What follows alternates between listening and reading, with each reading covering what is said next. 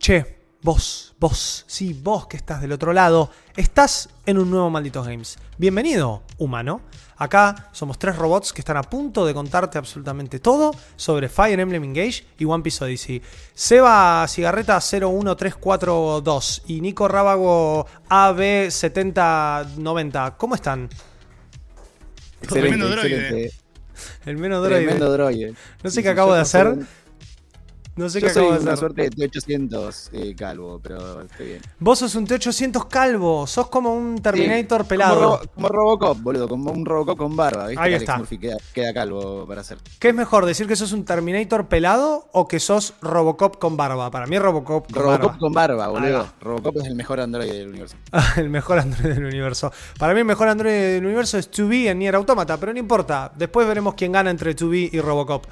Eh, Nico Rábago, Sí. ¿vos qué androide serías? A mí me gustaría ser un, un B8, porque lo quiero mucho. un Ok, BB-8. un BB-8. Eh, Un tipo de pocas Eh. palabras. Un tipo que rueda por la vida, solo- pero Claro, la respuesta es rodar, tipo, ¿estás bien? Está bien. Vende merchandising a full.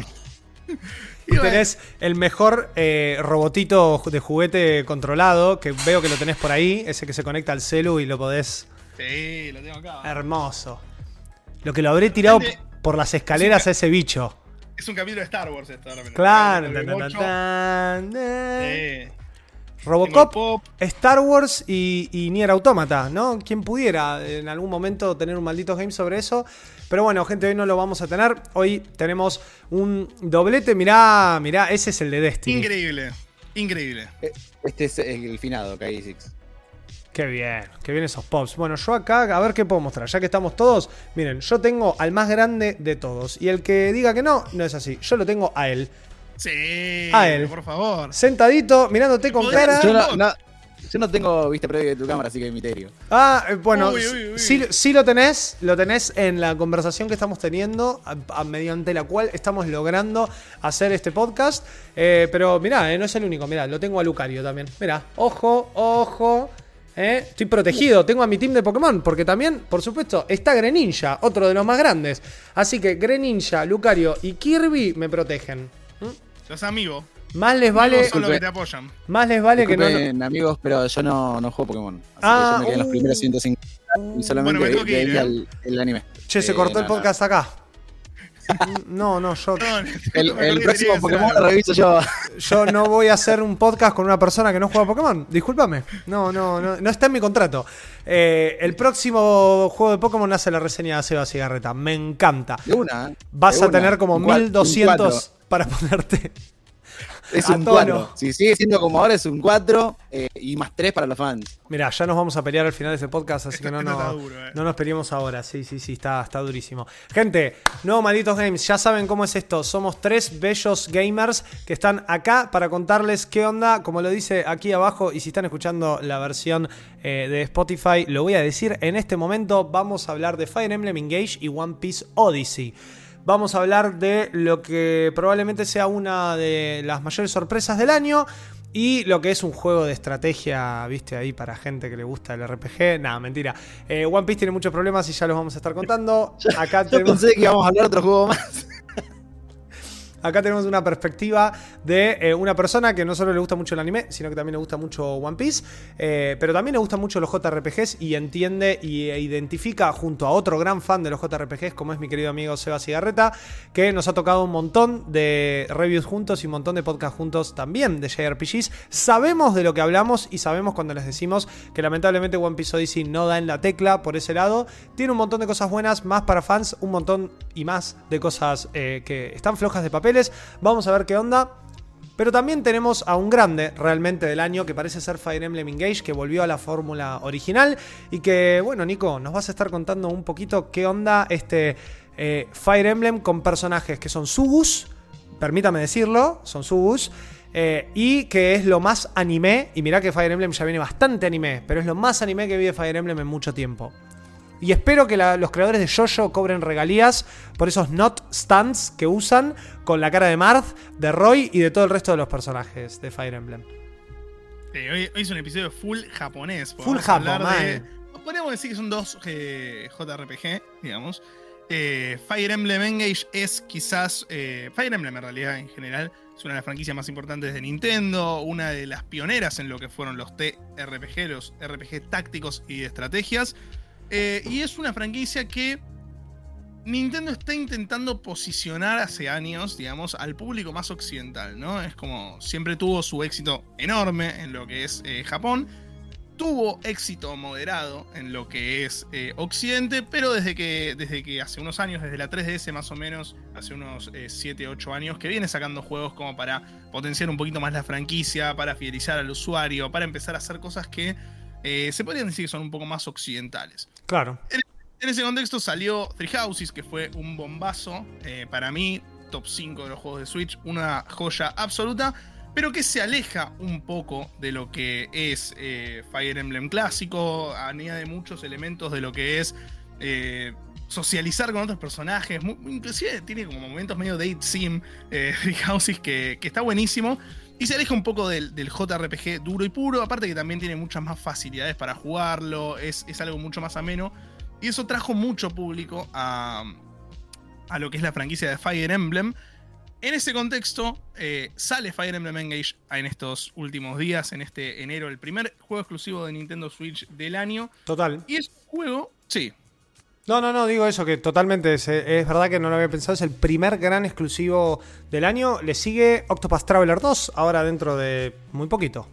en febrero tenemos Octopath Kirby. ¡Eh, el Ultra. Deluxe! El, el Return to Return Dreamland. Dreamland. Ay, ese podcast Papa va a estar fina. buenísimo. Sí, que no, aguante Kirby, viejo. Ahí, ahí vamos a estar, vamos a estar en la nuestra. Pero eh, Fire Emblem Engage es el primer juego del año y es un juego que eh, un poco agarra lo que fue Three Houses y dice, no, pará, vos querés conocer Fire Emblem, esto era Fire Emblem antes de. Three Houses. Y te muestra la, la cara más clásica de Fire Emblem con un juego que no solo es más clásico en las mecánicas, y ahora lo vamos a estar hablando un poquito más, sino también porque eh, es un homenaje a sus, a sus casi eh, 33 años de, historia. Es un homenaje a los juegos anteriores y por eso eh, está la mecánica más particular, que también la vamos a ver ahora en un ratito, de que podemos invocar a personajes de otro Fire Emblem, que es algo que no había pasado hasta, hasta el momento y que es una, una cosa muy particular y muy copada. Puntualmente, Fire Emblem Engage nos pone eh, en el universo de Helios, en un continente que está eh, separado, digamos, por cuatro partes. Tenemos a Firene, tenemos Brodia, Elusia y Solm, eh, todos reunidos en una isla que se llama Lithos, donde hay una persona llamada Alear, que es nuestro protagonista. Clásico en Fire Emblem, los protagonistas no suelen tener género, digamos, puedes elegir si es hombre o si es mujer cuando arranca la aventura. Se llama Alear de todas formas. Eh, se despierta después de 100 años de eh, haber estado durmiendo después de una guerra que hubo. Y es la descendiente de eh, la dragona divina, lo que le dicen el, el Divine Dragon. eh, que es esta reina, digamos, por así decirlo, de Helios, que un poco es como una figura antológica que representa la victoria contra el mal en esa guerra Sí. que hubo contra el dragón caído hace muchísimos años. Entonces, nos despertamos sin entender mucho por qué, no nos acordamos quiénes somos, no sabemos qué hacemos, no sabemos qué es, por qué somos el- la sucesora, digamos, del dragón divino o el sucesor, dependiendo, dependiendo de qué género elijas. Y así va, transcurriendo la, historia con, obviamente, la, la- cuestión más cliché que hay, que es que justo cuando nos despertamos empiezan a aparecer todos los demonios y todos los bichos corrompidos y todas las cosas alrededor del mundo y tenemos que descubrir qué, qué está sucediendo. Eh, en el medio de todo eso, nos setean en este universo, digamos, en este continente, están los, emblemas. Los emblemas en Fire Emblem, para quien no haya jugado la franquicia, son un, símbolo que cambia dependiendo de cada juego. Usualmente no, no hay un significado de los emblemas universal para la franquicia de Fire Emblem, sino que cada juego le da como un significado distinto. En este caso, los emblemas son anillos, son 12 anillos que eh, mantienen dentro como el alma de estos personajes icónicos de otros universos, como es Marth o como es Ike, eh, de juegos anteriores, que nos van a estar ayudando y vamos a estar encontrando eh, a lo largo de la franquicia. El objetivo, básicamente, medio a lo Marvel eh, Infinity War, es que si alguien tiene los 12 anillos y tiene los 12 personajes, no sabes el quilombo que se puede armar porque tiene todo el poder del, del universo, Se básicamente pudre todo, claro. se pudre todo. Entonces, nuestro enemigo está buscando eh, estos 12 anillos para tenerlos, para, para armar un terrible quilombo. Eh, se llama Sombron, de paso digo, digo el nombre. Eh, y nosotros tenemos que evitar que eso suceda, teniendo la ventaja de que ya partimos de la base con dos o tres anillos al principio de la historia y ahí se va desencadenando todo lo que, lo que sucede a lo largo del juego. Ahí, si alguien está viendo la versión audiovisual, estamos viendo un poquito del combate. Combate súper clásico de Fire Emblem, tiene todas las características de la franquicia, digamos, posicionamiento, táctica, la cuadrícula para ver dónde te puedes mover, los movimientos, armas para atacar, distintos, distintos habilidades que tiene cada personaje y la mecánica quizás más, más disruptiva y nueva es justamente la fusión, que es cuando vos le das eh, un emblema a un personaje, de uno de los personajes clásicos, pelean juntos, digamos, eh, a vos al principio arrancás con Marth, que es uno de los personajes más icónicos de la franquicia, que de hecho está en Smash, y a Lear, que es la protagonista del juego. Perdón, perdón. arran- Eh, sí. ¿quién, quién no está en Smash de Fire Emblem? Literal, la verdad es que hubo un, un momento de DLCs que metieron tipo a todos. Era como, Pero hay un está nuevo Corrin, está Bailes, está Marth, está Roy, está Ike, está. Pero, aparte, era Not muy lindo Marth. verlo desde afuera. Era desde afuera de. Para los que no juegan Fire Fire Emblem. Sí. era otro, otro juego, otro con espada. Oh, y otro Sword ¿Te User. acordás? claro, El- el- sí. sí, otro Sword User era terrible, boludo. Y encima toda Cloud también. No, pero Fire Emblem Está- definitivamente. O sea, hay algo con eso, y esto que venía diciendo Nico. eh, hay un amor por Fire Emblem de parte de la fanaticada nintendera, eh, de, la que ya sabemos que Nico forma parte y por eso también está acá contándonos qué onda Fire Emblem Engage. Y, de, y de Nintendo también, de amor por la franquicia, que definitivamente, fuera de que sus personajes calzan perfecto en Smash, eh, uno de sus, de sus títulos más importantes, como lo es Smash Brothers, que tenga una interesante proporción de personajes de una misma franquicia, habla de lo gigante que es esto y de lo importante también en su trayectoria y de que Engage también, con lo que venía diciendo Nico, vuelva a las bases y diga, che, esto es Fire Emblem. Y, y no necesariamente todo tiene que ser Fire Emblem, porque la gente cuando salió Three Houses dijo, ah, ahora esto es Fire Emblem, me gusta. Y ahora es el Engage, que nada que ver. Que nada que ver, y aparte también tiene que ver con lo que hablamos al principio, por eso me quise explayarme en esa introducción de que Nintendo, desde que la Switch tuvo éxito, está posicionando ciertas franquicias, está posicionando más eh, ciertas franquicias de lo que hacía antes, por eso también vemos el regreso de, no sé, cosas como Mario Strikers, que parecía imposible que sucediera. En ese contexto, Fire Emblem es una franquicia que vienen pusheando un montón. Y tampoco es coincidencia que justo en el Smash que meten cinco personajes icónicos, el próximo juego de la franquicia sea uno que tenga los personajes icónicos. Es un Claro. poco decirte, che, conociste a estos personajes, vení jugaste Fire Emblem, que los vas a usar, vas a conocer un poco más de su historia. Eh, aparte los personajes juegan mucho con eso, hablan a veces Marth y, y Alear, que es la protagonista, dicen como, che, ¿qué, qué pasaba en tu mundo? Cuentan un poco de que vienen de otro lado, entonces se juega un poco con conocer a los personajes eh, clásicos de Fire Emblem. Pasamos a, esta mecánica de fusión, que quizás es lo más, más característico de este Fire Emblem y lo más, eh, lo más eh, disruptivo respecto a otro juego de la franquicia. Que es que vos cada emblema se lo podés poner a cualquier personaje, digamos, ahí podés buscar las sinergias que te gusten. Siempre Fire Emblem tiene un sistema de piedra, papel o tijera en el que, eh, si no me equivoco, el hacha le gana a la espada, la espada la lanza y la lanza al hacha. Entonces vos tenés que crear tus personajes medio eh, sinergiando eso, ¿no? Usar dos personajes que tengan espadas juntos para que se potencie todos sus ataques y así eh, puedas, creando, puedas crear el mejor equipo. Recordemos también, para quien se quiera meter en Fire Emblem, una de las características eh, más, más icónicas de, de esta franquicia. Si bien vos podés jugar eh, de una manera novedosa y moderna que no perdés ningún personaje, la forma clásica de Fire Emblem es que si se te muere un personaje en batalla, no lo volvés a tener en todo el juego. O sea, Permadeath. Se Muere. muere y se Permadeath. muere. Claro, casita. se muere y Sí, se sí. muere. Sí, se va. Re polémico. Re polémico. Yo, Re picante. eh, sí, sí, eh, cargando, recargando partidas y re- re- restarteando peleas a lo loco. Sí. Sí, sí, sí. Eh, Aparte, Eso es, eso es también parte de la magia, porque yo, yo nunca toleré, yo nunca toleré la muerte de un personaje, ni en, en- me acuerdo en el, en el Final Fantasy Tactics, ¿te acordás que, y te hablo de, hace mil años, pero los protas no se morían, pero vos te encariñabas con tus soldaditos. Y vos sabías Sí. que tenías un soldadito leveado y todo, y se moría el soldadito y ya está, a cargar la pelea de vuelta. Sí. No. Pero bueno, es parte de la magia. Yo sé que se puede desactivar hoy en día, pero creo que es parte de la, de la Es parte de la magia. Sí, yo recomiendo jugar a un clásico porque es justamente lo que hace icónico a Fire Emblem. De hecho, para que tenga un, un sentido más fuerte narrativo en el. No sé si en todas, porque no, no- no- no me acuerdo con claridad, pero en el 90% de las quests, eh, uno de los, requisitos para no perder es que no se te muera Alear, que es él o la protagonista. Entonces también tiene como ese sentido de que esa persona no puede morir dentro, de, dentro del juego. Eh, y así te vas armando este tipo de sinergias con los personajes clásicos. Hay de casi todos los Fire Emblem, digamos, le dan mucha bola a esto. Los personajes que están en Smash están, si no me equivoco, todos. Si no, están de los seis que hay, creo que hay cinco. Eh, pero está hecho para eso, para que vos puedas conocer a los personajes, que vos puedas armar las sinergias, que tengas distintas formas de ganar también, que eso es importante porque en Three Houses, que un poco lo facilitaba y es lo que, lo que lo hacía quizás más accesible a quienes no les gusta el género, era raro que se te mueran eh, personajes y usualmente vos tenías un personaje muy OP que si ibas con ese para adelante lo hacía todo más fácil. En este caso hay miles de personajes y hay un montón de cambios, o sea, si se te muere uno, al toque tenés un recambio que, lo, va, lo va a suplir. Así que hay varias formas de jugarlo, hay varias formas de resolver cada enfrentamiento. Y eso también es lo que hace que Fire Emblem Engage vuelva como una raíz más clásica de los Fire Emblem y eh, sea como la alternativa clásica de el Fire Emblem de Switch a contracara de lo que fue Three Houses. Ese es un poco el, combate, digamos. Eh, quizás siento que lo que lo, más flojo por ahí a mi, a mi gusto es que Fire Emblem eh, yo no es que soy un experto en Fire Emblem, debo haber jugado dos o tres.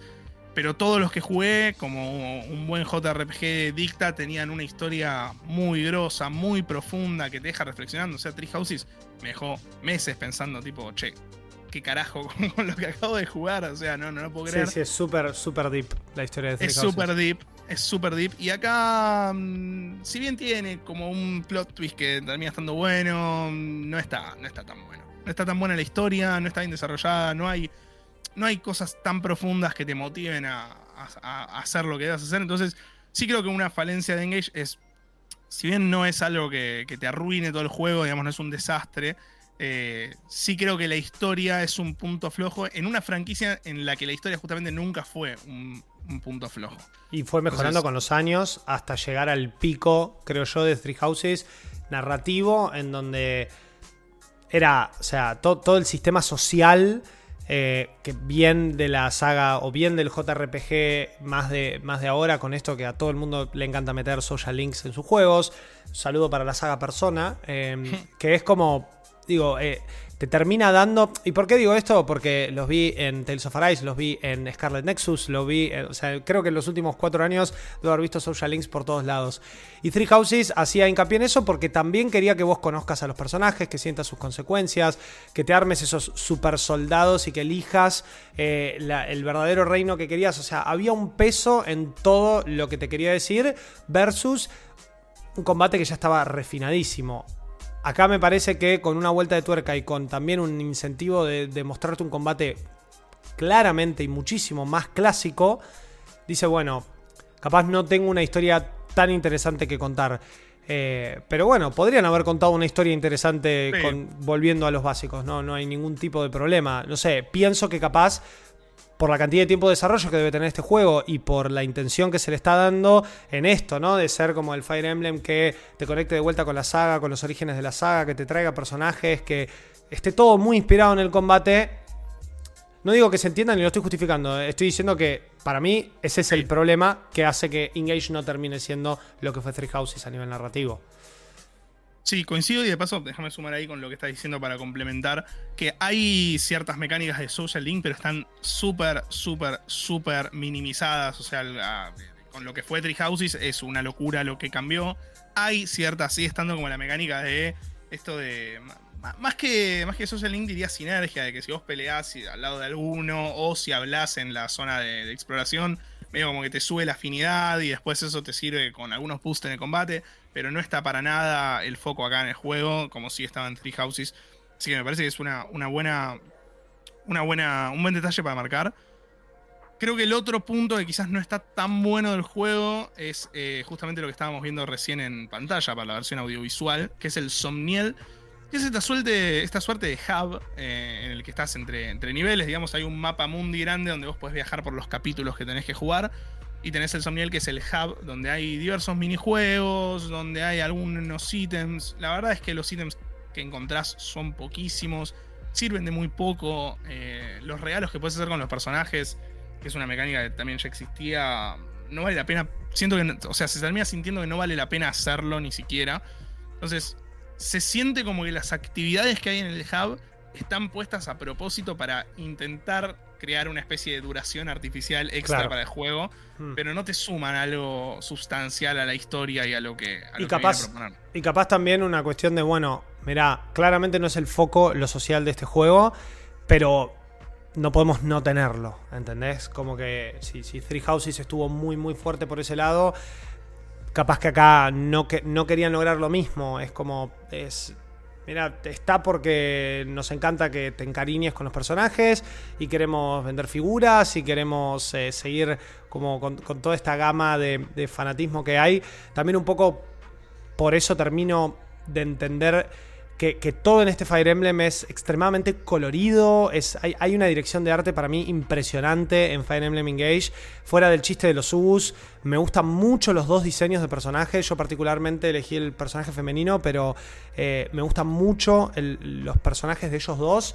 Y me, también eh, todos los personajes aledaños y toda la, la variación de armas y eso es, es como que ahí no falla, ¿entendés? En lo que tiene que ser un Fire Emblem, Engage no falla. Y, y me parece Sí. que el, el fanático de la franquicia, que también disfrutó Three Houses porque fue una linda nueva sopa para la saga, esto lo va a disfrutar mucho más. Tengo un par de amigos muy, muy fanáticos de la saga que me dicen, Engage es todo lo que necesitaba.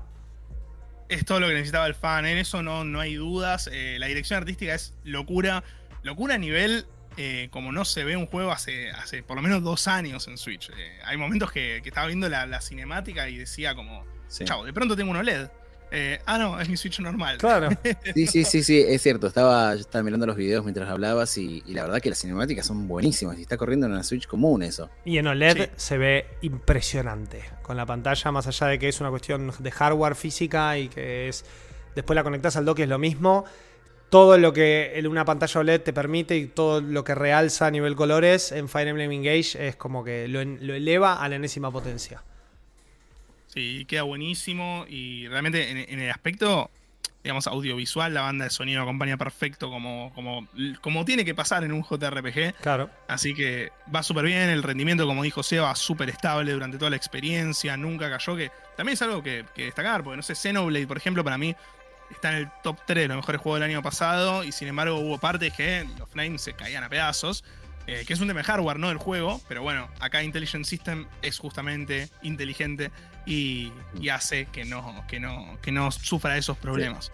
Igual me parece que es, es como que es mucho más, debe ser mucho más controlable, me imagino, un juego como Fire Sí. Emblem Engage en cuanto a, a, a recursos de la máquina que un Xenoblade Chronicles 3, que es, es- o sea, Es súper ambicioso, súper ambicioso. O sea, Sí. Es un juego que, que, necesitaría una Play 5 en realidad, pero de alguna manera corre en Switch.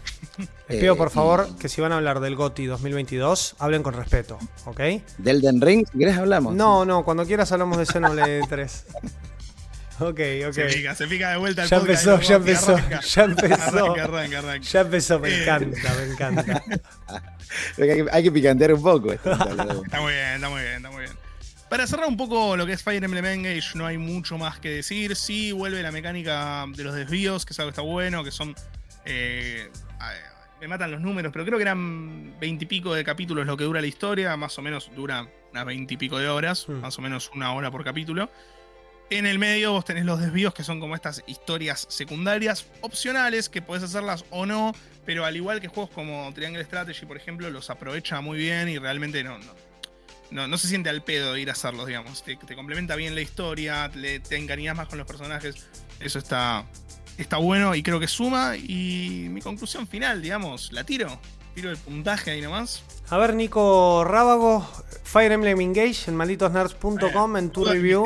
Y acá prrr, se lleva ahí un. me vuelve loco. Se lleva un 8, se lleva un, un buen 8. Hermoso. Sólido, hermoso, hermoso, muy pulido el trabajo de Intelligent System, una franquicia muy querida por ellos, por Nintendo y por la gente. Eh, como táctica RPG está bárbaro, digamos. Creo que lo, único que, que no recomendaría es si no te gusta Fire Emblem, pero te gustó Three Houses porque, porque ibas más por ese lado, esto te va a volver a no gustar porque es clásico.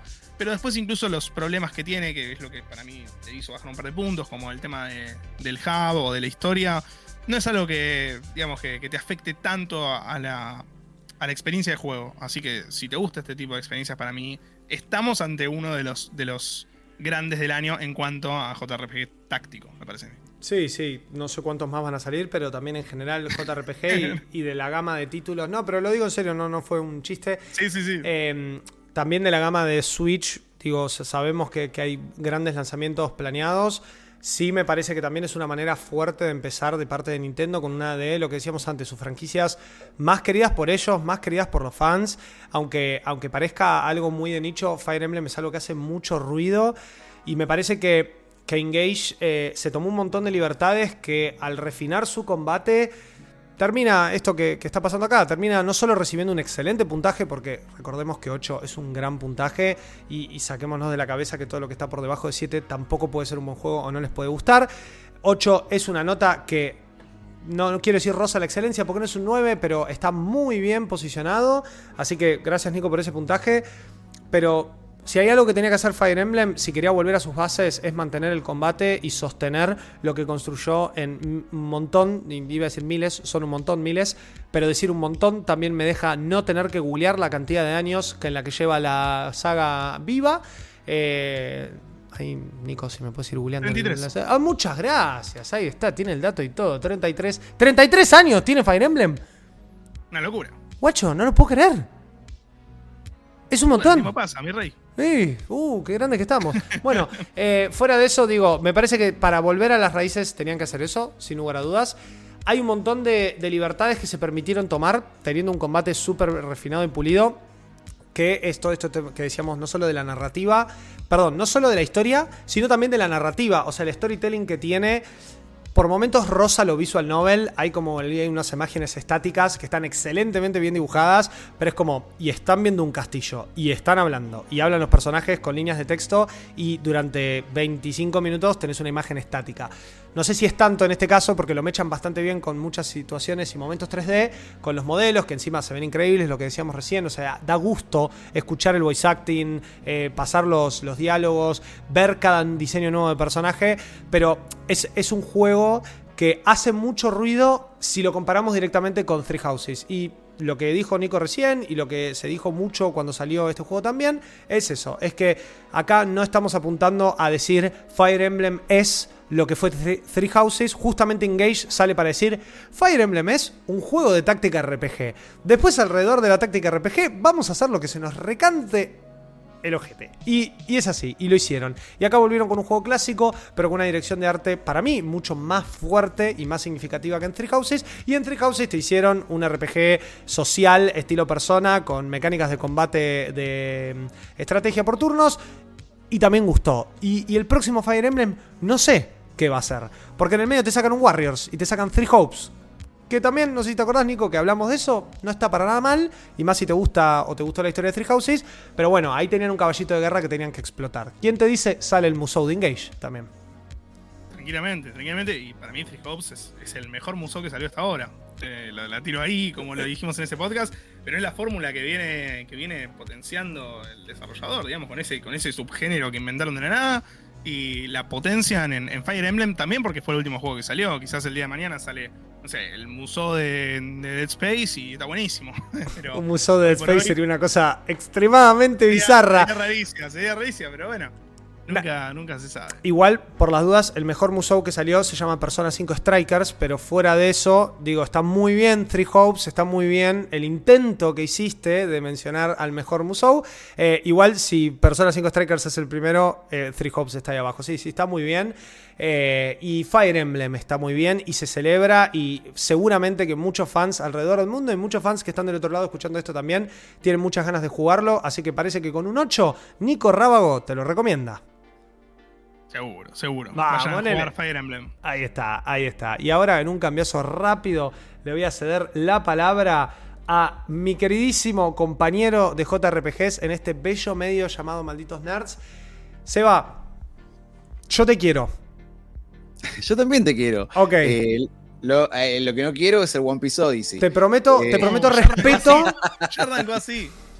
Ya arrancamos con la tapona de punta. Bueno, One Piece Odyssey era la gran esperanza de One Piece en cuanto Ah. a- al mundo del gaming, ¿no? Es una serie que tiene si no me equivoco, Juaco unos 25 añitos, ¿no? ¿Está festejando el 25 aniversario? Sí, sí, desde Eh, el 97 que está su manga dando vueltas, desde el 98 que está su anime dando vueltas, con muy pocos cortes en el medio. La obra de Ichiro Oda es una de las obras más grandes a nivel entretenimiento en la historia de la humanidad. Eso fuera de ser un fanático es una realidad. Se mantiene durante muchísimo tiempo una historia que muy pocos bajos tuvo.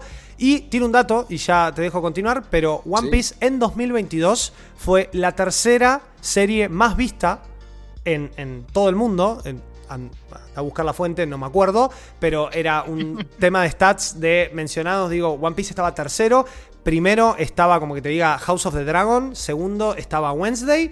Y tercero estaba One Piece. Y Luffy es el personaje más buscado, googleado e interaccionado en las redes en todo el 2022. Luffy.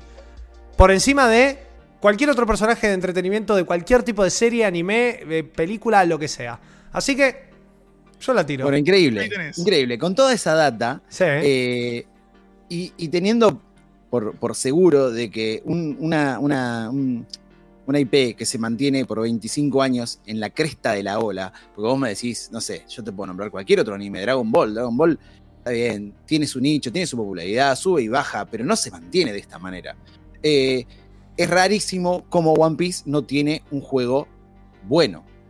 Yo entiendo que generalmente las adaptaciones de animes eh, suelen ser mediocres y suelen abusar el amor de los fans, pero últimamente estamos viendo de vez en cuando algún juego un poco más que decente. Este, los, los Xenoverse eran un poco más que decentes, tenían una propuesta, eh, Bandai Namco eh, tiene la posta en cuanto a anime, eh, todos sabemos que si vos ves un juego de anime, generalmente lo publica, si no lo desarrolla, lo publica Bandai Namco o alguno de sus estudios. O Tecmo entonces- Koei, sí, por ahí. Pero Sí. se la pasan medio como se tiran la posta, sí. Sí, son, son amigos, digamos.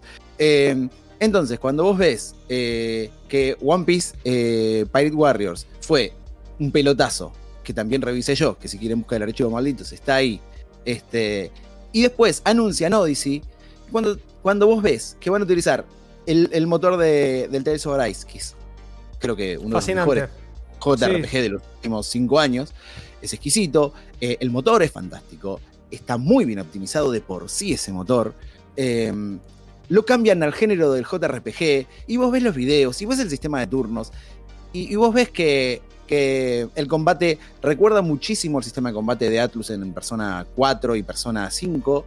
Eh, decís, che, loco, si sumamos esto a- al universo de One Piece, ¿cómo la pueden cagar? No, yo estaba un mes antes, Seba, estaba con un nivel de ansiedad por jugar esto que no te puedo explicar.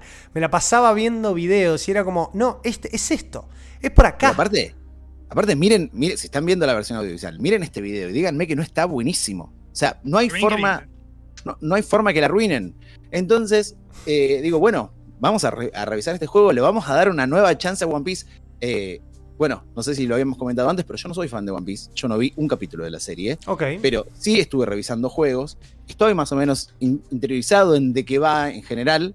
Este, me interesa, me interesa, me gusta el diseño de los personajes, me gusta la música, me gustan las interacciones. O sea, yo ya sé más o menos que, que no sé si hay eh, eh, Sanji y, y- y Zoro se, se tiran un poco de beef ahí. Todo el tiempo se Yo- pelean, sí. Lo, lo entiendo, lo disfruto, o sea, veo la, la- la química entre los personajes. Bueno, lo arranqué con todo el amor del mundo, eh. y, y lo vi y me encantó la introducción y, y me gustó, bueno, nada, esta historia tipo Deus Ex Máquina de, bueno, de repente estamos acá todo bien y aparece un vortex y caemos todos a esta nueva isla y el Thousand Sunny se, se rompe, entonces... em, digo, la tripulación se, se desarma y vamos a tener que, que volver a juntarla y qué sé yo, Luffy no tiene el sombrero, no sé. Eh, entré a la, a la- a la mística. Empecé a jugar, empecé con todo el optimismo y de repente empecé a encontrar interrupciones a la experiencia. Bueno, una cinemática, bueno, dos cinemáticas. Bueno, avanzo por acá, otra cinemática. Bueno, volví a la playa y fíjate si hay un caracol. Voy. Bueno, no, ahora volvete para allá.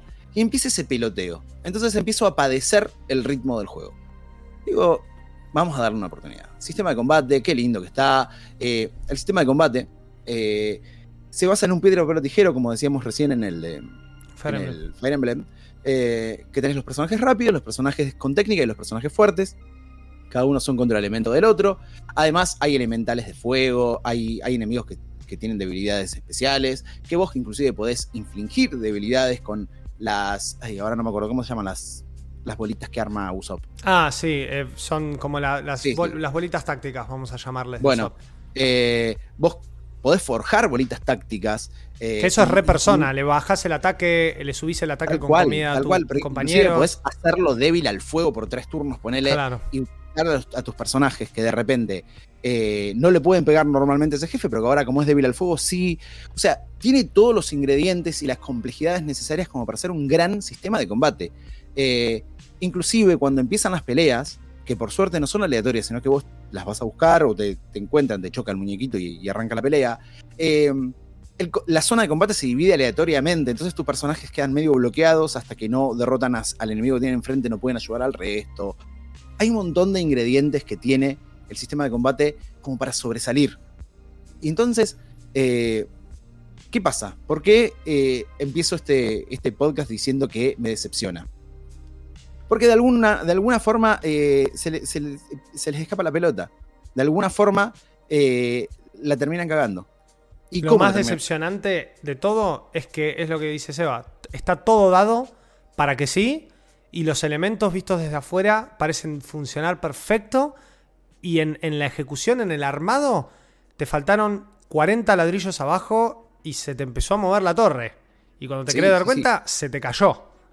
Claro. Y lo peor de todo es que es algo que vos, si bien podés intuir al comienzo, te vas a- eh, vos te vas a dar cuenta que el juego no es lo que vos esperás que sea y nunca lo va a ser cuando ya tenés 10, 15 horitas adentro. Decís, ¿en serio esto va a seguir haciendo así? Y sí, amigo. Entonces, eh, la única forma de llevar adelante tu partida es por el amor a One Piece. Y eso me parece a mí que es eh, una oportunidad desperdiciada zarpada, porque el universo One Piece está listo para ser descubierto por una persona que no la conoce. Me parece que esta era la gran oportunidad de decir, mira, tengo un buen sistema de combate, accesible, profundo, con desafío, eh, tengo un mundo enorme, porque aparte, además de la historia y la isla nueva, que es completamente original, eh, está llena de, misiones en las cuales vos desbloqueás los poderes que, perdieron tus personajes, que te van a llevar a momentos clave de la narrativa eh, canon, pero un poquito cambiada. Entonces, el que no conoce, en teoría, ¿no? En los papeles, el que no conoce One Piece, conoce ciudades y lugares y peleas legendarias del, manga anime. El que ya las conoce tiene una bolita de tuerca porque las soluciones no son iguales, no pasa exactamente lo mismo. Entonces, de alguna manera, debería funcionar. Pero el juego está plagado de pequeñas cositas que terminan arruinándote la experiencia. Las constantes interrupciones de la cinemática son, es una, que digamos, la podés llegar a, a tolerar porque decís, bueno, es un, es un JRPG, me siento a ver las cinemáticas y chavo, o sea, es, es parte de la experiencia la cinemática del JRPG. Por supuesto. Pero lo que tiene, además, es un diseño muy pobre a la hora de hacer las, las misiones, tanto las principales como las secundarias. Entonces, si a vos te dicen que tenés que ir, pongo un ejemplo sencillo, porque tampoco les quiero espolear demasiado, porque eh, por ahí están escuchando esto o, viendo esto y ya se lo compraron el juego y lo van a jugar porque aman One Piece. Eh, y me parece súper justo. Eh, estás en el, desierto, que es una de las primeras zonas que vas a poder explorar supuestamente a tus anchas. Y te dicen, llegas al, primer pueblito y te dicen, bueno, vamos a buscar la forma de ir a tal lugar. Ok. Eh, recorres el pueblito, llegas a un lugar, caminando despacito, porque cuando el... eh, parece como que Laffy no pudiera correr. Eh, tiene la velocidad tortuga y la velocidad, no sé, duende de patas cortas. Y además el- la animación en general no empata de, de la corrida con, con esto que... Con la velocidad. Pasa que también hay una cuestión que es que vos podés usar a todos los personajes, que eso es algo que hace mucho tiempo no pasaba en un juego de One Piece y es algo que fue muy criticado en el anterior, en Warseeker. Eh, y claro, no podían hacer que un personaje corra más rápido que otro. Porque si no, todo el mundo se iba a elegir ese personaje como para atravesar los mapas más rápido. Y hay personajes que caminan, hay personajes que corren en su animación, pero la velocidad es siempre la misma. Claro, y tenés el- no sé por qué, eh, se les ocurrió que tenían que poner el, el y yo dije, bueno, listo, el autorun es para ahorrarme el botón de correr. No, se desplaza solito el personaje y vos tenés que mover el stick derecho, es como para jugar con una mano. Realmente, más allá de la función de accesibilidad, porque la verdad es que si yo no pudiera utilizar mi mano izquierda, seguramente sería re útil para poder desplazarme. pero no está como una opción de accesibilidad sencilla. Está como el autorun clásico, que es evito apretar el botón de correr. Bueno, no sé. Miren, ahí lo pueden ver en el video cómo corre. Fíjate que Luffy le pone toda la onda que parece que está corriendo a lo Goku, pero en realidad va a 2 por hora. Bueno, eso solo sueldo en un paréntesis no molestaría. Pero si vos sumas esto al, al backtrack abusivo, que tenés que ir de una punta a la otra, simplemente para hablar con alguien simplemente para decir, no, mira, acá no podemos ir porque el, está bloqueado el mar y no podemos sacar el barco. Bueno, entonces volvamos al lugar donde estábamos antes. Y vas caminando despacito para el otro lado. Y vas ahí y te dicen, no, está la puerta cerrada, ¿qué hacemos? No sé, volvamos al pueblo. Y volvés al pueblo. Y, vas, eh, ni siquiera tenés la necesidad de explorar, porque el, digamos que hay un marcador rojo eh, no solo marcando la orientación de tu propio próximo objetivo, sino el lugar donde vos tenés que interactuar para avanzar en la historia. Entonces no hace falta que yo hable con todo el pueblo para ver, che, ¿por qué puede ser? ¿Dónde puedo encontrar la llave para abrir la puerta esta que está cerrada? No, voy al punto rojo donde hay un muchacho que está tirado boca arriba, eh, que supuestamente está enfermo, pero en realidad tiene hambre, eh, y, lo solucionás. Y después que te dicen, que, buscale medicina y te hacen recorrer, y vos decís, ay, por favor, que, que empiece este juego de alguna vez. No, no es que no empezó, es, es la forma que encontró eh, el desarrollador para alargar el juego artificialmente. Yo, otra, otra cosa no se me ocurre. O, está desarrollado por gente que sabe mucho de hacer cosas hermosas, tanto en lo, técnico, porque está muy bien optimizado, porque la música es fantástica, porque tiene el voice cast del, anime original, y porque está lleno de detallitos lindos para los fans, las puertitas, el diseño de los lugares es exquisito pero parece que no hubieran jugado un JRPG en su vida. Y eso llama muchísimo la atención, porque esto es un estudio eh, first party de Bandai Namco que fuera de que podría o no podría haber desarrollado un JRPG, estamos hablando de Japón, de la cuna del JRPG, justamente, el Japanese RPG, y que probablemente sea gente que durante mucho tiempo de su vida ha jugado JRPGs y, en el último tiempo también, y entiende perfectamente... A ver, la mejor faceta de un desarrollador o el mejor momento de un desarrollador es cuando le toca encarar algo que sabe que le gusta y lo consume. ¿Por qué? Porque sabe perfectamente lo que a él le gustaría que suceda y lo que no.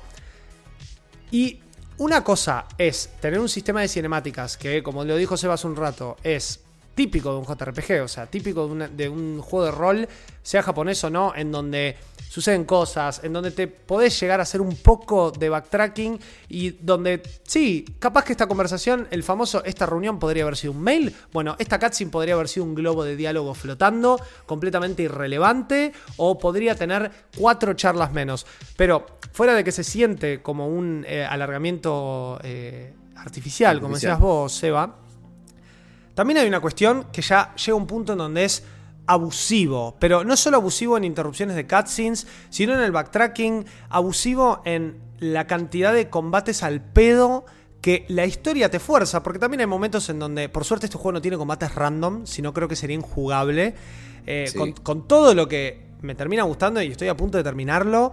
Eh, porque a mí me gusta por otras cosas y yo le doy ciertas libertades por ser consumidor del anime, que entiendo que una persona que viene a buscar un JRPG no se las tiene que dar y no se las puede dar, pero es como que llega un punto donde decís, este juego me está jodiendo.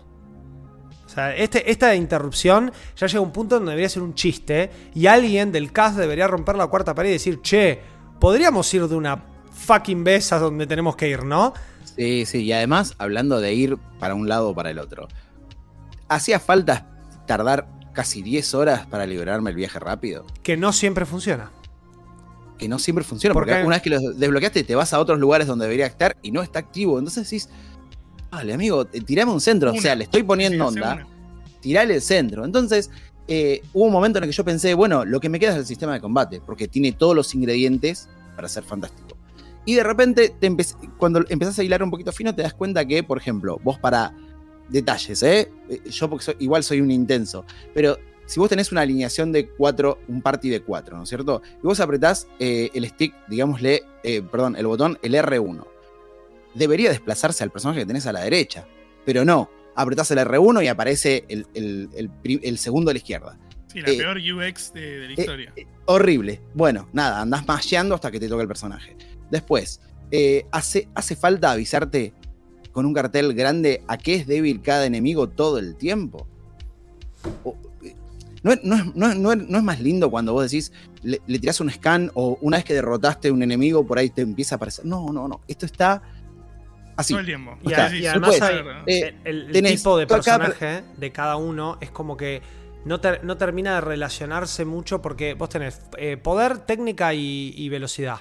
Eh, power, technique y speed. Y los personajes speed se supone que son aquellos que disparan. eh, o que tienen eh, son personajes más de rango que pueden atacar entre áreas porque hay ataques eh, de, de área principal o sea cuerpo a cuerpo y hay ataques que te permiten atraca- atacar otras áreas y ayudar a otros personajes bueno ya lo explicó Seba es como que tenés distintas áreas Sí. donde cada personaje tiene su bache de enemigos hay veces que el personaje de poder tiene una katana igual al personaje de técnica que me encontré tres puntos para atrás. Y tampoco es que en ese sentido también entiendo el juego. Constantemente te tiene que estar diciendo, che, este es de poder y este es de técnica. Ah, ¿por qué? No, porque es así y este es el balance perfecto. No, bueno, pero este usaba katana, este se supone que atacaba con las, eh, las manos, entonces los de poder, como Luffy. No, no.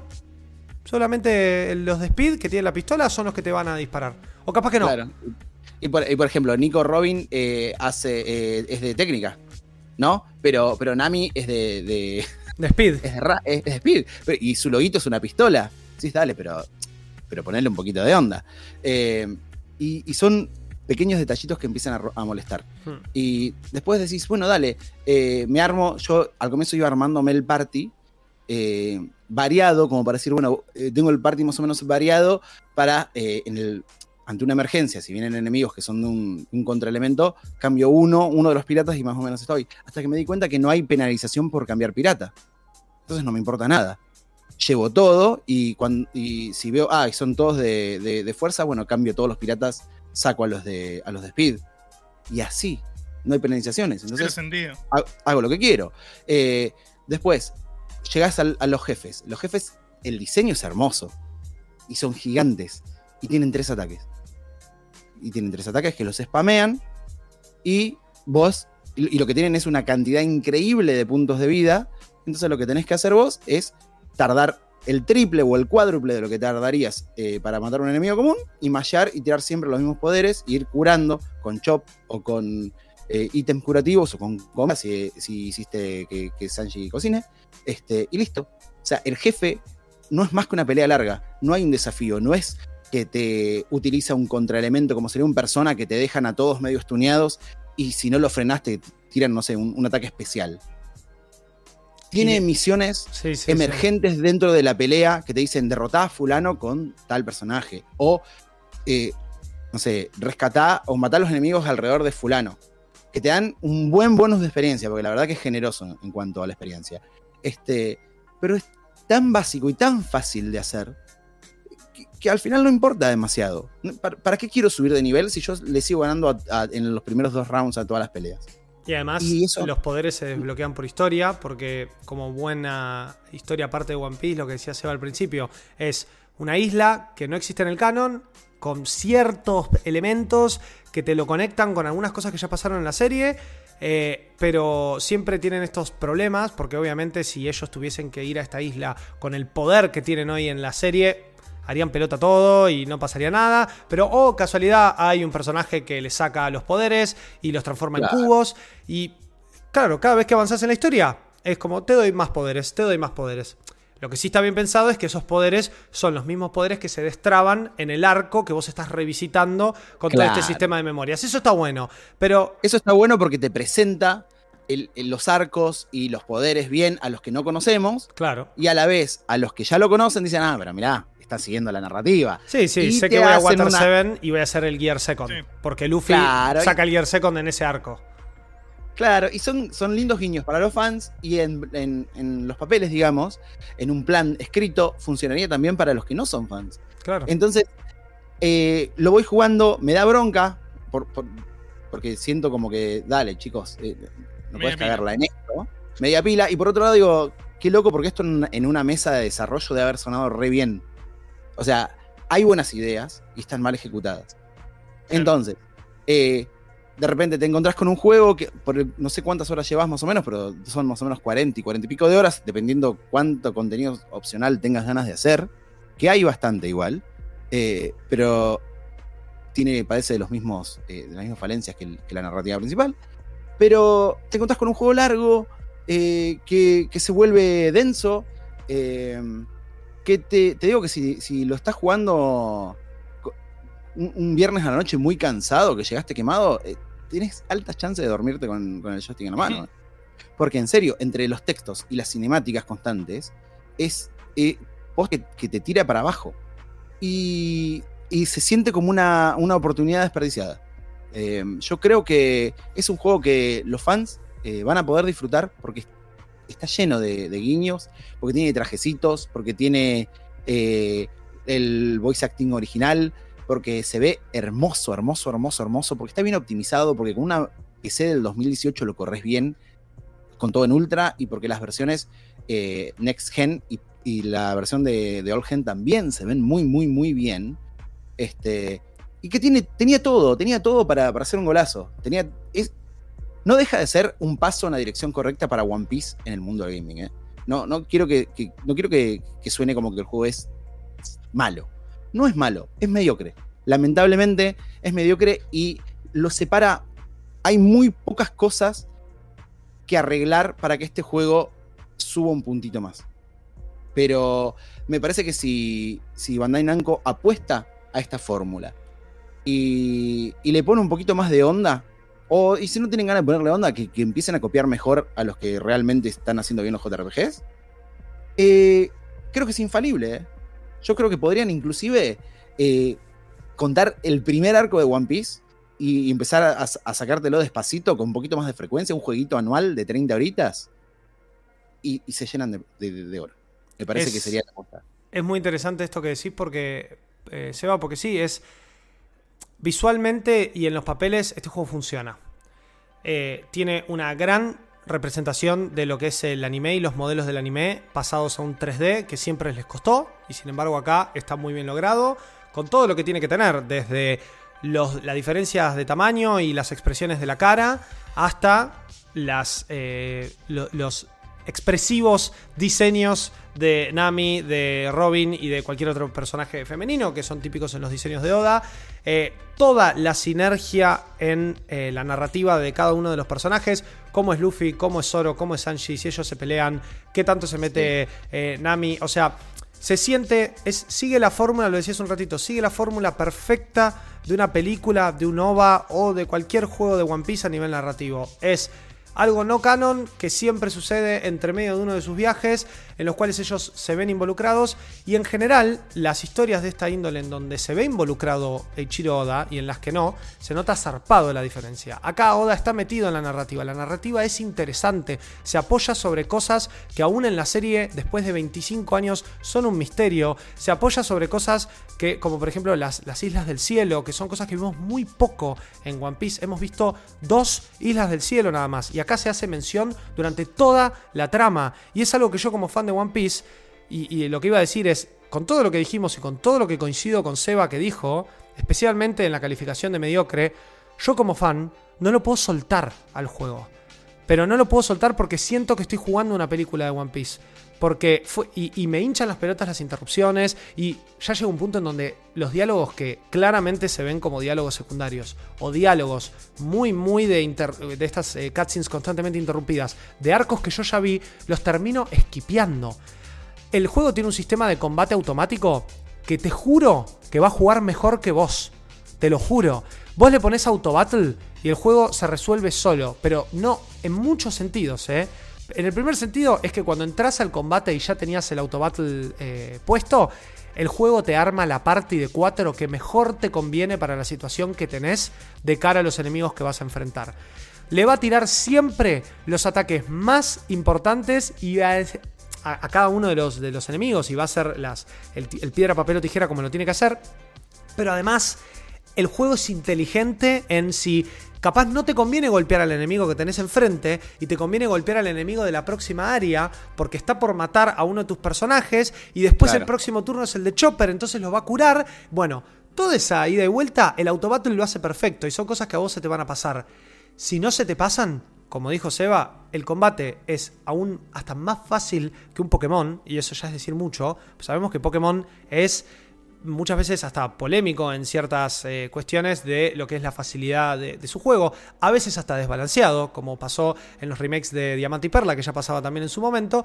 Entonces es como, no es difícil, no me penaliza por nada, me dice todo lo que tengo que hacer y aún así medio que perdiendo terminás ganando igual porque son un montón de piratas en la crew de Luffy y todos pueden hacer algo. Y si encima tengo el autobattle, lo termino rápido. Ahora, diseños originales de bichos de parte de Oda. Eh, narrativas en misiones secundarias que también responden a un montón de cosas que pasaron en la serie. La posibilidad de revisitar arcos icónicos como lo son Alabasta, Water 7 y Enies Lobby, Marineford y Dressrosa, que son cuatro de los arcos más importantes de la historia de One Piece, siendo Enies Lobby al día de la fecha el mejor, y es un arco que sucedió hace 15 años. Igual One Piece está muy bien hoy y el que está ahora está casi a la altura, pero Enies Lobby es uno de los mejores. Y aún así, el revisit que hacen, con la posibilidad que tienen de contarte las cosas de otra forma, porque los Mugiwara llegan y ya saben todo lo que va a pasar, lo hacen en Alabasta de una forma para mí muy buena, más allá de las interrupciones. Digo, te cuentan un montón de cosas que no viste y a partir de Water 7 ya les dio paja. Y ya empiezan, te muestran unas eh, ciudades increíbles, súper detalladas, con tres cosas para hacer en toda la ciudad. Eh, te, cortan pedazos de historia y te presentan personajes así como aparece Rob Lucci. Rob Lucci es uno de los antagonistas más importantes de la historia de One Piece. Y Rob Lucci es tipo, ah, sí, el chabón de las palomas. Ah, bueno, y ahora te vas a transformar en tigre, ¿no? Ah, y ahora nos vamos a recagar a piñas, ¿sí? Y te voy a ganar. Ah, no, pero hay una eh, mágica cosa que nadie sabe qué es, que lo hace más fuerte y lo empata en poder. Y es como, bueno, está bien, te estás tomando un montón de libertades que encima con todas estas cositas que mencionaba Seba, desaprovechaste una oportunidad fantástica de contarme otra historia en un arco que es icónico, como lo es Alabasta, como lo es Water 7, como lo es Marineford. Y, encima te dio paja hacer algunas cosas que son las mejores situaciones. Enies Lobby tiene una de las mejores escenas de anime jamás creadas, ni hablar de la historia de One Piece, en donde están todos gritándole a un personaje, diciéndole, ¿Vos querés vivir? Si querés vivir, vení con nosotros en esta aventura. Se me pone la piel de gallina de solo pensarlo, porque es una, una eh, escena y un momento icónico y no está. No está. Yo cuando terminé Nies Lobby y vi que esa serie, esa escena no estaba, le quise pegar una trompada al monitor, boludo, te lo juro. Es como, no puede ser, no puede ser. Y sin embargo sigo ahí. Treinta y pico de horas metidas y sigo ahí y lo voy a terminar. Porque hay un background en esta historia que realmente me interesa. Porque me interesa verlos interactuar y porque sí, estoy como viendo una peli de One Piece. Pero así como me fumé arcos completamente estirados, por eso decía que el que vio el anime, muchas de estas interrupciones es como que, no digo que no te joden, porque a nivel gameplay son insoportables, pero sí es como son cosas que decís, ah, bueno, esto es One Piece, eh, que igual está mal, y se lo critico al anime también, uno termina siendo más permisivo. Y pasa eso. Yo me doy cuenta que este juego me termina gustando o, lo termino soportando mucho más de lo que esta mediocridad de la que hablaba Seba, con la cual coincido, pueda llegar a alejar a ciertos jugadores. Yo, yo lo termino zafando porque son los Mugiwara, porque son Sanji, Zoro, Nami, Luffy. Eh, ellos me acompañan hace veintipico de años en mi vida. No tengo 27, no veo One Piece desde que tengo dos años, sí desde que tengo 11. Entonces, fácil, 18 años de mi vida estuvieron ahí, son como mi familia, son como mis hermanos mayores. Yo todo lo que ellos hagan los voy a acompañar y los voy a bancar siempre. Pero no quiere decir que no pueda decir, che, con la oportunidad que tenías de hacer un JRPG, que definitivamente es la forma de hacer juegos de anime, y espero que aprendan todos de lo que hizo Sí, este juego, sí. ¿cómo lo desaprovechaste? Y lo poquito que te No, falta, no, como decía. Seba, para, para ser un buen juego. Lo poquito que te falta. la, la verdad que da, da bronca, da bronca. Es una, una oportunidad despreciada. Es más, yo estoy viendo los videos y digo, ¿cómo puede ser que este juego se haya sacado un 6? O sea, y, y yo soy Positive Gaming, ¿eh? Sí. Yo soy Positive Gamer. Pero es un 6, es un 6 justito. eh, la dudé, la dudé mucho entre el 5.50 y el 6, pero dije, no, es un 6 porque la verdad que técnicamente y en, y en cuanto a... Yo creo que un fan lo va a disfrutar mucho. Me parece una, es, es una nota justa porque también estoy considerando que es un juego para fans. Totalmente. Y, y yo lo revisé como un JRPG. Si son fan del JRPG, eh, One Piece hoy sí no tiene nada que ofrecerles. No, no es por Eh, acá. vaya- vayan a jugar cualquier otro. JRPG, Sí. eh, eh, no sé. eh, eh, ¿sabes, ¿sabes a qué me hace acordar? Eh, cuando jugué Lost Fear. Y decís, dale, boludo. ¿Cómo, cómo eh, eh, se te escapa la pelota de esta manera, eh, Tokyo RPG Factory? Este, Uh, e- esa sensación me da. después de lo que fue Eh, Setsuna encima. Eh, tal cual, ¿viste? Cuando sí están todos los ingredientes y de alguna manera no funciona. Bueno, hay un montón de JRPGs eh, que pueden jugar. De hecho, Nico, ¿cómo se llama el que revisaste hace poquito? Que está buenísimo Chainicos. también. Che, Nicos. Eh, Chainicos. Por Dios, vayan a jugar Cheineco ya.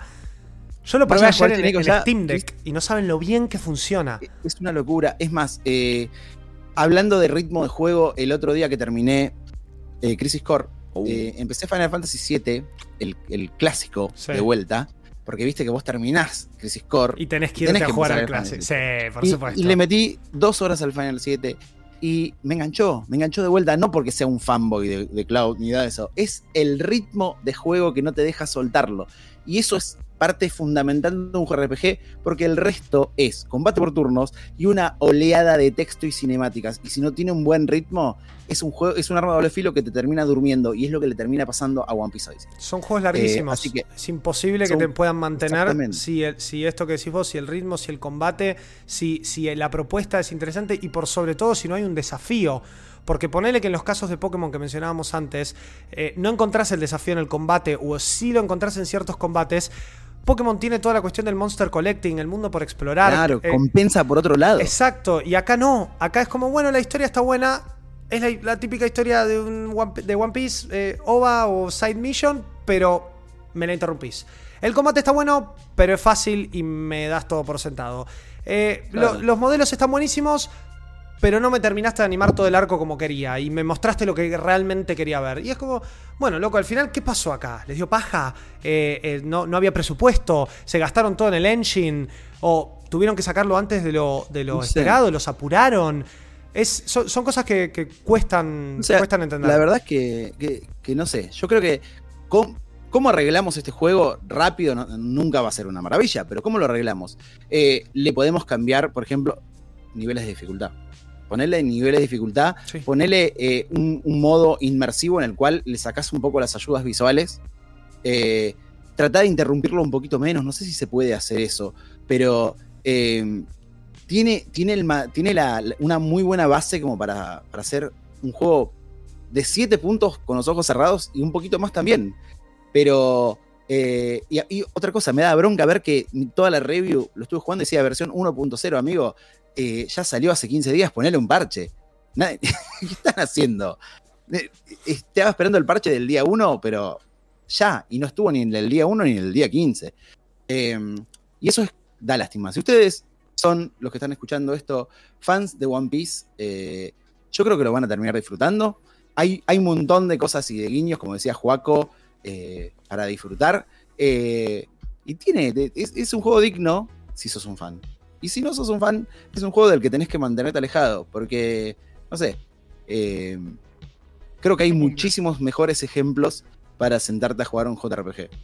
Eh, si tenés Game Pass, eh, tenés eh, los Persona, que son. es una saga a prueba de fallos. No hay un persona que sea malo. Quizás el Persona 1 no envejeció tan bien, pero eh, del 2 en adelante son todos fantásticos. Estoy jugando Eh, Portable sí. de vuelta, el 3 Portable de vuelta, y más allá de que le sacaron todo el gameplay y le pusieron una visual novel encima, es tipo, sí, sí, sí, esto, Sí, esto, sí. estos son los fundamentals, esta es la columna vertebral del JRPG hoy en día, ¿entendés? Persona 3, Olvidate. Persona 4, y ver este tipo de cosas salidas de una empresa japonesa con todo lo que sabemos y no, me acuerdo si lo dijimos ya fuera del aire, si lo dijimos en el aire, pero no puede ser que seas una persona que probablemente juegue JRPGs todo el día, toda su vida, porque lo hago yo que vivo en Argentina, no lo va a hacer alguien que vive en Japón, y que consume probablemente One Piece y te pasan estas cosas. Interrumpís el gameplay, no, no haces un sistema de combate fácil, no terminás de contar bien los, eh, los arcos, arcos icónicos. Es como. Perdón, me, me enojo, te juro me enojo. Es como. Sí, y, y sin embargo me sí. enojo y termina este podcast y me voy a ir a jugar. Sí, porque tenés que terminarlo porque com- como fan vale la pena. De- y, y te entiendo porque de la misma manera que vos vas a jugar a One Piece, yo me he jugado todos los juegos de Dragon Ball que pude y he, y he comido caca durante mal, años. mal. Durante años. Sí. Los juegos de pelea de Dragon Ball, eh, salvo los de 16 bits, eran todos mediocres hasta el Fighter Z y yo me los jugué todos. Eh, ¿Fighter y- Z y- mediocre? No, no, hasta Fighter Z. Ah, ok. Fighter Z fue el que. No, no, me Fighter Z. asusté. No, dije, No, no, le no, perdí el respeto total a este muchacho. No, no, no. Ok. Fighter Z, creo que. creo- Fighter Z, si no es el mejor juego basado en un anime. eh, Es, es definitivamente, lo es, lo es. Totalmente. este, Sí, sí. Y, si no, y, segundo pondría alguno de los Naruto. La verdad que los Naruto lograron capturar la esencia de, la saga. Pero eh, yo como fan de Dragon Ball me lo jugaba igual. Y yo te entiendo que lo juegues si sos fan de One Piece. Pero es la única excepción. Si no, eh, es un juego mediocre. Es, es como que la puerta de entrada dice, fan de One Piece, sí, no. Si tocas el botón que sí, se abre y te prende la play y te da One Piece Odyssey. Si te dice que no, no solo se cierra, sino que te empuja para atrás y te dice fuera de acá. Totalmente. Estoy, estoy de acuerdo, Cevita. Y entonces en malditosnerds.com, eh, de parte del amigo Grunge Cloud, se lleva un 6. Muchísimas cosas que mejorar. Hay un piecito para un próximo punto. Mis comentarios finales es que agarren esta base y digan, y repitan después de mí. A partir de ahora, todos los juegos basados en anime tienen que tener esta estructura de batallas por turnos. Por favor. Y si hay alguien que me está escuchando y esto sirve de algo, saquen un juego de Jojo así. Saquen un juego de Dragon Ball Sí. así. O sea, Sí. hagan más juegos de anime de JRPG. Porque si hay algo que entiende One Piece Odyssey es que los que vemos One Piece o consumimos el género shonen de anime, queremos ver piñas, espectacularidad y increíbles animaciones. Y esto lo tiene, encerrado en todo lo que ya mencionamos. Pero lo tiene. ¿Por qué? ¿Y por qué se da el lujo de tenerlo? Porque frena, te muestra una animación y termina y pasa el siguiente turno. Entonces es por acá. Es por acá en materia gráfica, es por acá en el nivel de detalle de los mapas, es por acá en crear historias con creadores originales y traer los voice actors originales, y es por acá en el sistema de combate. No es por acá, con todo lo que ya le dijimos, y haciendo. Exacto, un JRPG hecho y derecho. Y no hace falta que dure 45 horas. Entonces, si vos le sacabas todas las interrupciones y te duraba 20, yo lo iba a jugar igual. Tal cual, tal cual. Y es más, y en la nota hubiera puesto. eh, respeta mi tiempo como jugador. Ahí está. No hay relleno. Gracias. Cl- Claro, porque además si el juego te va a tener 45 horas dando vueltas, que sean 45 horas originales y que no sean backtracking total y eh, cutscene para decir, oh, creo que perdí mi sombrero. No, lo tenía en la espalda. Ah, menos mal. Listo, punto. Seba, 6 para One Piece Odyssey. Entonces, ¿en qué plataforma lo jugaste? Lo jugué en PC, con una PC modesta, eh, que lo corrió todo en máxima todo el tiempo sin caída de frame ni nada. Hermoso, hermoso. Eso, como dijimos, está súper bien optimizado. Sí. Eh, Nico, vos lo jugaste en Switch, claramente, el Fire Emblem, así que eso nos quedaba aclarar. Se lleva entonces Fire Emblem un 8 en malditosnerds.com y eh, One Piece Odyssey un 6. Esto fue un doblete en Malditos Games. Chicos, muchas gracias por sumarse, muchas gracias por participar. Gracias Y a vos, Joaco. las reviews de los chicos las encuentran en malditosnerds.com como siempre. Yo soy Juaco Frere, me encantó estar con ustedes, muchas gracias. La próxima ya me tocará traer un juego a mí. En este caso fue ahí soportar un poco a Seba con One Piece. Eh, Nico, no sé cuándo nos cruzamos, pero espero que sea con Octopath Traveler 2. Nos vemos la sí, próxima. sí. Chau, chau. Nos vemos la próxima.